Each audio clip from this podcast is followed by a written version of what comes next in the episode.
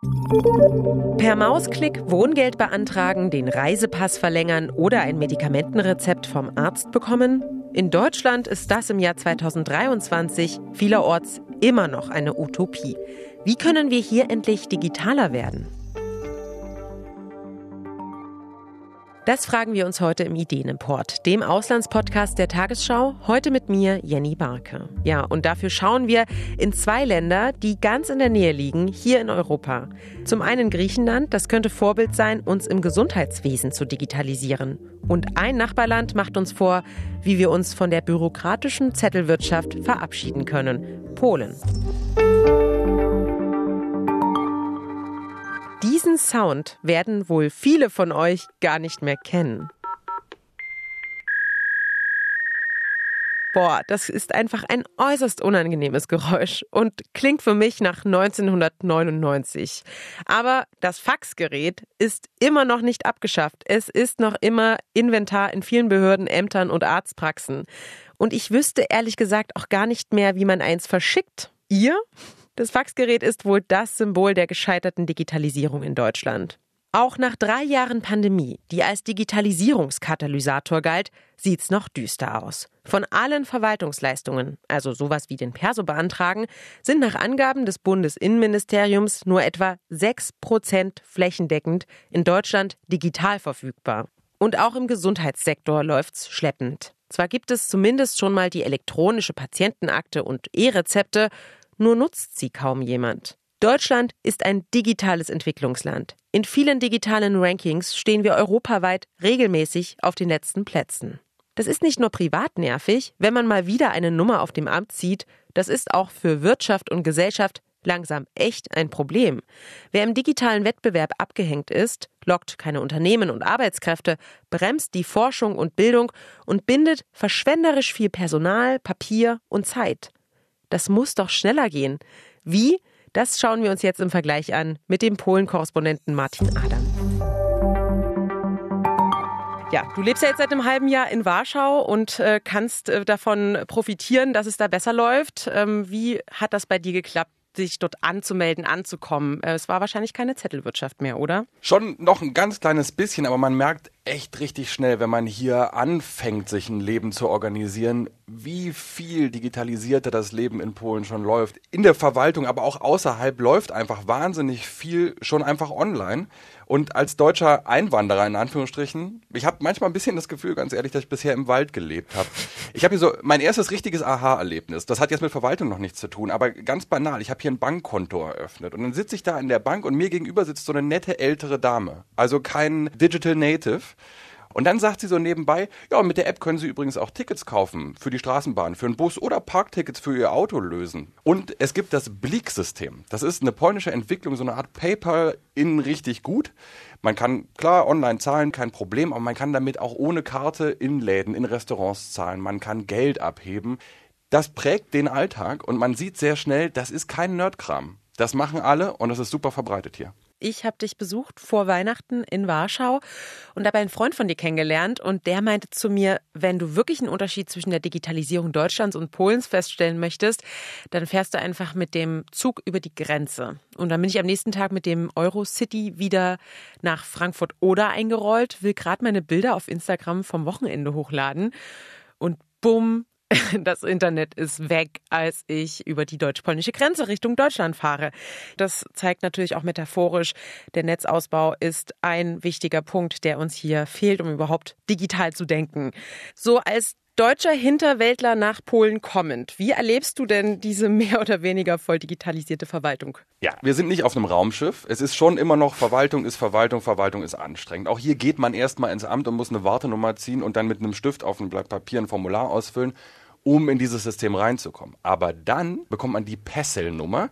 Das ist wirklich so eine Art magische Zugangsnummer zu allem, zu Verwaltungsleistungen. Für Steuererklärungen braucht man die, aber auch wenn man zum Arzt geht, wenn man in die Apotheke geht, dann hat man diese Nummer, diese persönliche Nummer und kriegt darüber das Rezept ausgelesen und bekommt dann Medikamente zum Beispiel. Das ist alles ziemlich beeindruckend, aber ich bin ja nicht zum Spaß hier, ne? ich bin ja Reporter.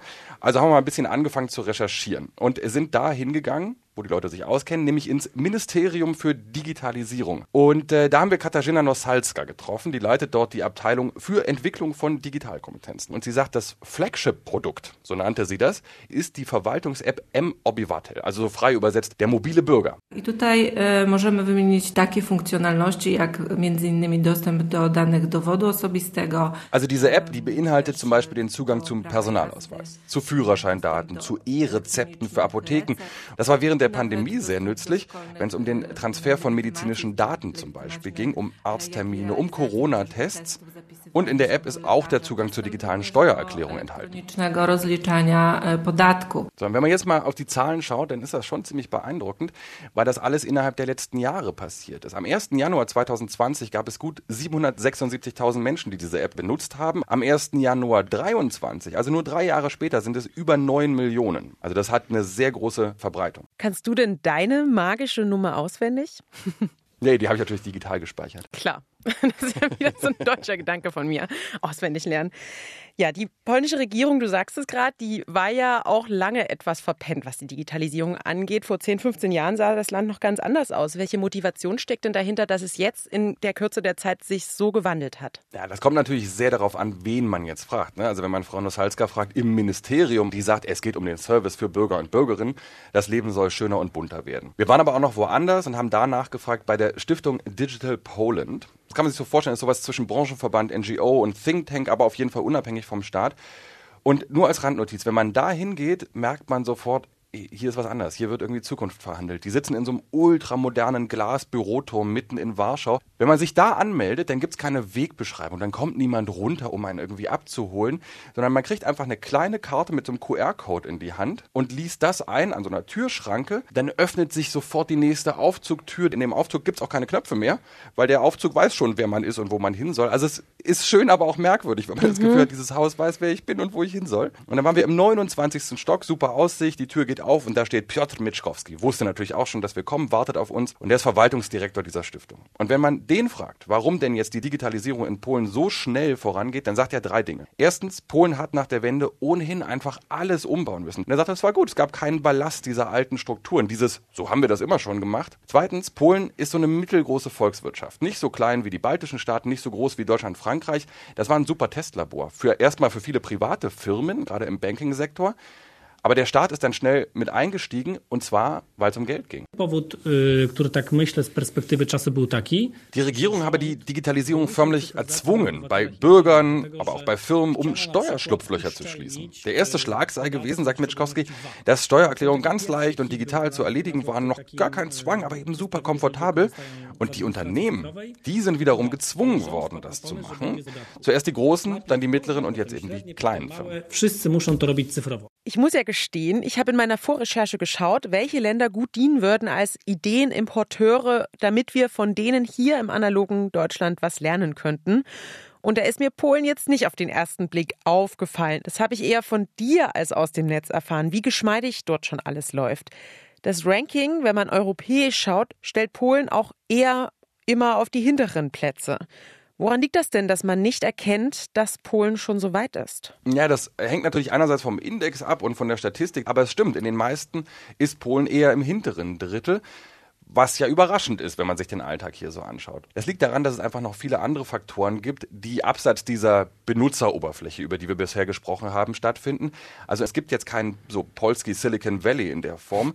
Es gibt nicht viele Startups, es gibt nicht viele Patente für digitale Entwicklung. Frauen im IT-Sektor sind ein Faktor, der in europäischen Statistiken eine große Rolle spielt, weil die EU darauf auch großen Wert legt. Da sieht es hier wirklich noch nicht so gut aus. Und ein Riesenpunkt, Polen verschläft gerade ein bisschen die 5G-Entwicklung. Das hat aber alles eher politische Gründe, weil die polnische Regierung, ziemlich national ausgerichtet, ungern nur nicht polnische Player auf dem Mobilfunkmarkt hat, aber es gibt keine polnische Konkurrenz und deswegen ist das im Grunde ausgebremst worden. Es gibt ja einige Gründe, warum wir hier in Deutschland die Digitalisierung so verpennt haben.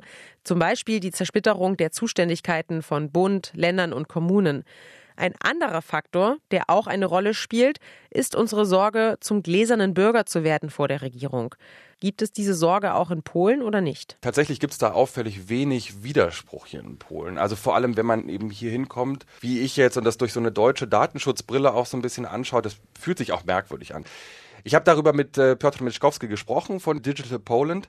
Die haben nämlich selbst Daten dazu erhoben, was die Menschen über Datenschutz denken. Powiedzmy 40% no, twierdziło, że właśnie boi się o swoją prywatność. Also etwa 40 Prozent der Befragten da haben schon angegeben, sich Sorgen um ihre Privatsphäre zu machen. Sie seien sich dessen bewusst, sagt er, dass Firmen wie Facebook zum Beispiel ihre Daten auch nutzen, aber sie sind damit einverstanden, weil sie die Dienstleistung bekommen und zwar vermeintlich umsonst. Und auch gegenüber dem Staat gibt es natürlich Misstrauen, aber hier wurden die Projekte einfach gut verkauft. Mietschkowski sagt, wenn es um Steuern geht, dann sagt die Regierung eben, hey, wir erleichtern dein Business. Der Weg zum Amt wird gespart, du brauchst kein Papier mehr. Also die Vorteile werden hervorgehoben, die potenzielle Überwachung ja, eher nicht angesprochen.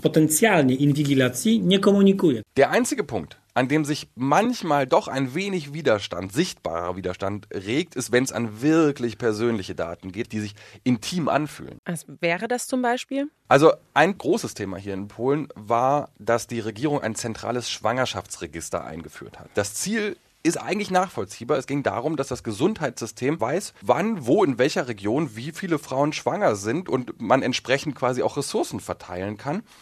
Und ich habe hier viele Gespräche dazu geführt und dann viele Menschen sagten, in einem, ich zitiere, normalen Land wäre das eine gute Idee.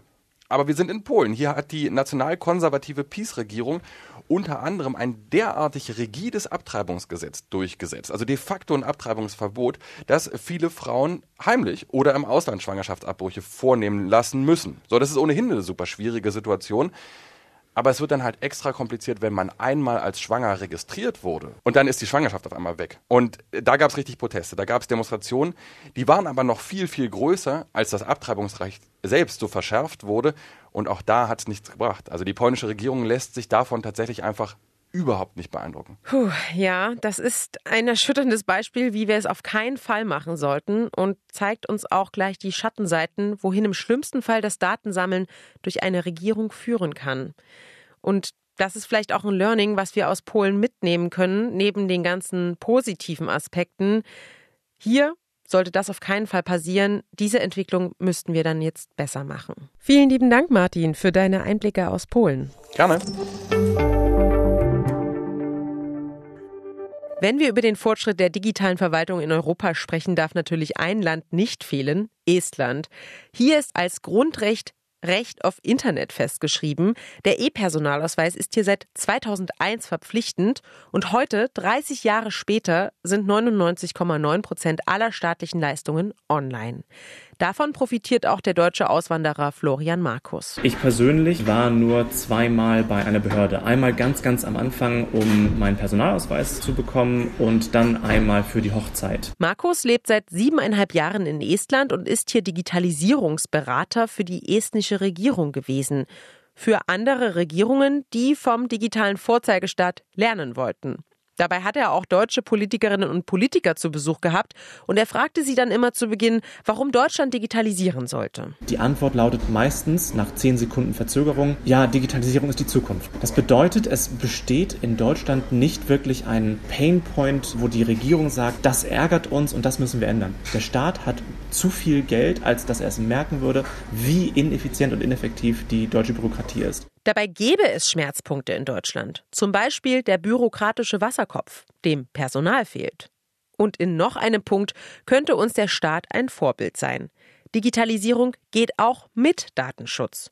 So ist es in Estland verboten, auf Daten anderer Behörden zuzugreifen. Das Steueramt hat so keinen Einblick in meine Krankenakte beispielsweise. Wenn ich irgendwie sehe, mein Arzt hat um drei Uhr morgens auf meine Patientenakte zugegriffen, dann kann ich nachfragen, woran das liegt. Und wir hatten in Estland in der Vergangenheit schon Fälle, wo als Resultat eines solchen Zugriffs Ärzte oder Polizisten ihre Lizenzen, ihre Jobs verloren haben. Ja, aber für eine solch ausgeklügelte Strategie und durchdachte Gesetzeslage braucht es auch erstmal den Mut anzufangen. Dass das in wenigen Jahren, sagen wir mal in dem Zeitraum einer Pandemie, gelingen kann, zeigt das zweite Land, in das wir jetzt reisen. Αλλά θα σας έλεγα ότι σε περίπου τρία χρόνια από τώρα θα μιλάμε για μια άλλη χώρα. Das war griechisch und bedeutet auf Deutsch, ich würde sagen, dass wir in etwa drei Jahren über ein völlig anderes Land sprechen werden. Ja, und das andere Land, über das gesprochen wird, ist dementsprechend natürlich Griechenland. Und gesagt hat das Kyriakos Pierakakis, der griechische Digitalisierungsminister. wie das im Gesundheitswesen aussieht, schauen wir uns gleich an. Aber vorher sprechen wir mit unserer Griechenland-Korrespondentin Verena Schelter noch über eine andere digitale Kuriosität. Hallo Verena. Yasu Jenny. Verena, eine digitale Entwicklung in Griechenland ist für mich tatsächlich ein echt merkwürdiger Hinhörer. Es gibt da jetzt eine App und mit der können Griechinnen und Griechen für den Staat zu Steuerfahndern werden und Steuerbetrug melden. Dafür gibt es sogar eine Belohnung von bis zu 2000 Euro. Was steckt dahinter? Also dahinter steckt die App Apodixy. Ich erkläre mal ganz kurz, wie man sich das genau vorstellen muss. Du sitzt in einem Café und bestellst ein Cappuccino oder ein Frappé, wie man hier in Griechenland eher trinkt, mhm. und du bestellst die Rechnung. Dann kommt ein Beleg und auf dem Beleg ist ein QR-Code. Dieser QR-Code, der ist da drauf, weil sämtliche Transaktionen in Griechenland direkt mit dem Finanzamt verbunden sind. Also wie hoch war die Rechnung und wie viel Mehrwertsteuer muss abgeführt werden. Es gibt jetzt aber verschiedene Tricks, um das Ganze zu umgehen. Manche Läden haben zum Beispiel zwei Kassen. Das heißt, der Beleg, den du bekommst, der stammt von einer Kasse, die gar nicht mit dem Finanzamt verbunden ist. Die zweite Kasse wiederum, die ist mit dem Finanzamt verbunden und da werden dann niedrigere Summen eingegeben und dementsprechend fällt da auch weniger Mehrwertsteuer an. Und mit der Apodixy-App kannst du diesen QR-Code auf dem Beleg scannen und dann in Echtzeit erfahren, ist dieser Beleg korrekt ans Finanzamt übermittelt worden oder steckt da vielleicht Betrug dahinter? Die Idee zu dieser Steuersünder-App hatte ja der Athener Finanzminister. Warum ist das notwendig? Gibt es so viel Betrug im Steuersystem in Griechenland, dass man das braucht? Ja, Mehrwertsteuerhinterziehung ist tatsächlich ein großes Problem in Griechenland. Äh, es gibt da so einen Bericht von der EU-Kommission. Daraus geht hervor, dass im vergangenen Jahr allein 4,3 Milliarden Euro an Mehrwertsteuern hinterzogen wurden. Das ist mehr als ein Viertel der offiziell fälligen Mehrwertsteuer. Und äh, nur in Rumänien ist die Quote EU-weit höher. Okay, ich bin zwiegespalten bei dieser Idee, weil einerseits klingt das ja sinnvoll, wenn so viel Betrug stattfindet. Steuern sind extrem wichtig, auch für die Bürgerinnen und Bürger selbst. Andererseits äh, fördert das System ja irgendwie eine Art von Denunziantentum. Was sagen die Griechinnen und Griechen selbst zu der Idee? Also ich habe leider keine repräsentativen Umfragen, was sie davon halten. Ich habe in der Fußgängerzone gefragt und ehrlich gesagt hatte ich den Eindruck, die meisten empfinden das ähnlich wie du. Also zum Beispiel Jorina, die hat Folgendes gesagt. Also sie sagt, andere zu verpfeifen, das gefällt mir überhaupt nicht und ähm, das ist eigentlich auch Aufgabe des Staates. Und dann ähm, habe ich noch mit Nikos gesprochen.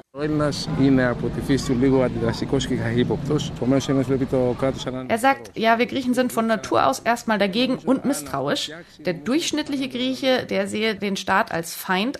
Und er glaube aber, dass es wichtig ist, dass man das ändert und dass nur dann alles ein bisschen normaler werden könnte. Der Grund, warum ich mir diesen Ton ausgesucht habe, ist, weil er auch so ein bisschen eine Erklärung liefert, was eigentlich so das Problem ist. Der Staat wird als Gegner gesehen und dementsprechend war so Steuerhinterziehung, Mehrwertsteuerhinterziehung auch lange so eine Art Volkssport. Und Nikos sieht natürlich auch, dass man das ändern muss. Aber eben diese App, findet er, ist nicht der richtige Weg. Und wenn man sich mal anschaut, wie oft diese App runtergeladen wurde, nämlich 150.000 Mal, dann sieht man halt auch bei 11 Millionen Einwohnern, das ist jetzt nicht die große Mehrheit, die hm. da Steuerhinterzieher jagt. Ja, aber zumindestens es gibt Apps. Das muss man ja schon mal sagen. Und während vielleicht diese App eine Kuriosität ist, über die wir hier sprechen, wollen wir jetzt auch auf andere schauen, die sehr viel mehr Sinn machen und auch von den Griechen angenommen werden, eben im Gesundheitsbereich. Wir sprechen über den digitalen Fortschritt. Welche Apps können da den Leuten weiterhelfen? Also es gibt eine App, die nennt sich Health App. Diese App wird sehr, sehr gut angenommen. Man kann nämlich ähm, beispielsweise sich Rezepte einfach auf diese App schicken lassen man hat ein regelmäßiges Rezept, zum Beispiel die Pille, dann muss man da nicht jedes Mal zum Arzt gehen, sondern man kann entweder anrufen oder das direkt online anfragen, das Rezept, und bekommt es dann auf sein Handy, geht mit der App in die Apotheke und bekommt dann eben das Medikament, was man möchte. Sehr praktisch, auf jeden Fall. Man sieht ja, dass die Griechen da auch schon viel weiter im medizinischen Bereich sind als wir Deutschen an der Pandemie. Kannst du davon vielleicht ein, zwei Beispiele nennen? Also die Pandemie hat hier gewirkt wie ein Beschleuniger. Das sieht man vor allem an der Impfkampagne. Die war komplett von vornherein digital aufgesetzt. Also es hat schon damit angefangen, wie kriege ich einen Impftermin. Das war alles digital organisiert, aber auch so, dass beispielsweise ältere Leute, die konnten dann einfach in die Apotheke gehen und fragen, hey, ich brauche einen Impftermin.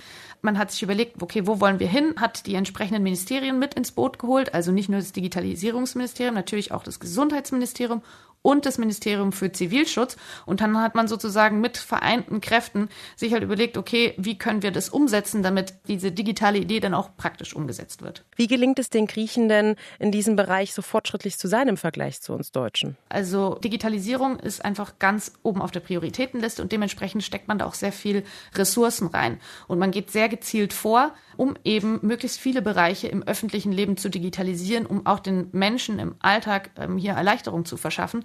Denn die Verwaltung gerade, die war in den vergangenen Jahren, gerade mit Zeit der Finanzkrise, sehr rückständig mit der Digitalisierungsstrategie ist eben vieles leichter geworden für die Menschen, so dass sie sich eben nicht mehr ewig in Schlangen stellen müssen, um irgendwelche Bescheinigungen bei den Ämtern abzuholen. Kannst du einen großen Vorteil davon nennen, wenn ich jetzt eine lange Krankheitsgeschichte habe, viel dran rumgetüftelt werden muss, was für eine Diagnose mir gestellt wird? In welchem Bereich ist jetzt die Digitalisierung also ein Vorteil gegenüber der Zeit vorher? Es gibt sowas wie eine digitale Patientenakte. Das ist schon mal Vorteil eins. Das heißt, ähm, du hast Beschwerden, du gehst zum Arzt. Der Arzt muss nicht bei Adam und Eva anfangen, sondern der kann dann online gucken, aha, okay, das ist die medizinische Vorgeschichte, folgende Medikamente die Patientin genommen, folgende Allergien legen vielleicht vor. Und dann kann man schneller und leichter möglicherweise eine Diagnose stellen. Und wenn es einen Notfall gibt zum Beispiel und du musst ins Krankenhaus, können auch die sofort sehen, sie nimmt die und die Medikamente, die Allergien liegen vor, ist die Organspenderin beispielsweise, auch das kann man hinterlegen kriegen, wenn man das möchte. Das muss man auch nochmal dazu sagen. Da gibt es jetzt keine Pflicht natürlich, mhm. das zu machen, sondern diese Services sind natürlich freiwillig. Eine Sache haben wir jetzt schon in Deutschland, die E-Patientenakte. Auch die ist freiwillig, wird aber dementsprechend freiwillig wenig genutzt. Nur von einem Prozent der gesetzlich Versicherten. Es ist also wieder das gleiche Thema. In Deutschland sind wir misstrauisch gegenüber der Digitalisierung, weil wir Angst haben vor Datenmissbrauch. In Polen scheint diese Angst ja nicht so groß zu sein, haben wir gerade gehört.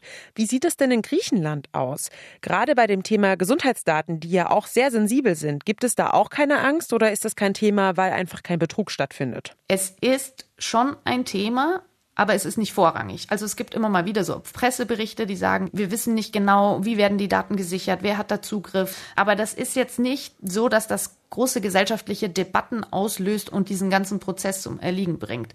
In Griechenland überwiegt eher so der reine Pragmatismus. Man schaut sich halt an, okay, der Alltag ist so viel einfacher geworden, seitdem wir halt diese ganzen Services digital nutzen können, dass das halt die Bedenken überwiegt. Und zumindest sind keine Betrügereien, kein Datenklau oder ähnliches bislang bekannt, sodass diese Gefahr noch relativ abstrakt ist. Hast du vielleicht ein konkretes Beispiel? Was könnten wir von Griechenland übernehmen? Wo könnte uns das Land als Vorbild dienen, um vor allem im Gesundheitswesen digitaler zu werden? Also ich denke, dass halt wirklich äh, eine Frage der Priorisierung ist. Und ein Vorteil, den Griechenland hat, also wenn man das jetzt rein vom organisatorischen her denkt, ähm, es ist halt nicht so föderal organisiert. Das heißt, äh, die Regierung in Athen kann eine Entscheidung treffen oder kann einen Plan erstellen und kann den dann auch relativ rasch umsetzen. Ich denke, dass das aber auch in einem föderalen System funktioniert, aber man muss halt dann entsprechend ähm, sich eine Strategie überlegen. Man braucht vielleicht eine starke Initiative vom Bund und muss dann genau überlegen, okay, mit welchen Ministerien muss man da zusammenarbeiten? Also das betrifft ja eben nicht nur rein die digitale Infrastruktur, sondern natürlich auch das Gesundheitsministerium, was da mit rein muss, vielleicht auch irgendwie aus dem Sozialministerium. Das muss man dann einfach schauen und dann wirklich mit vereinten Kräften das priorisiert behandeln, weil ich glaube, nur dann geht wirklich was vorwärts. Hoffen wir, dass es so weit kommt, demnächst in den nächsten Jahren, muss man in Deutschland ja immer sagen. Vielen Dank, Verena, für deine Einblicke nach Griechenland. Gerne. Ob Griechenland, Estland oder Polen, sie alle haben uns ein was voraus. Die Regierungen haben viel Energie und sehr viele Ressourcen in Netzausbau und die Digitalisierung gesteckt. Die Länder haben erkannt, dass sie ohne Digitalisierung wirtschaftlich abgehängt sind, mehr Personal brauchen und ineffizienter arbeiten. Und sie hatten alle einen Turning Point, einen, sagen wir mal, Schmerzpunkt, an dem sie sich sagten, so kann es nicht weitergehen.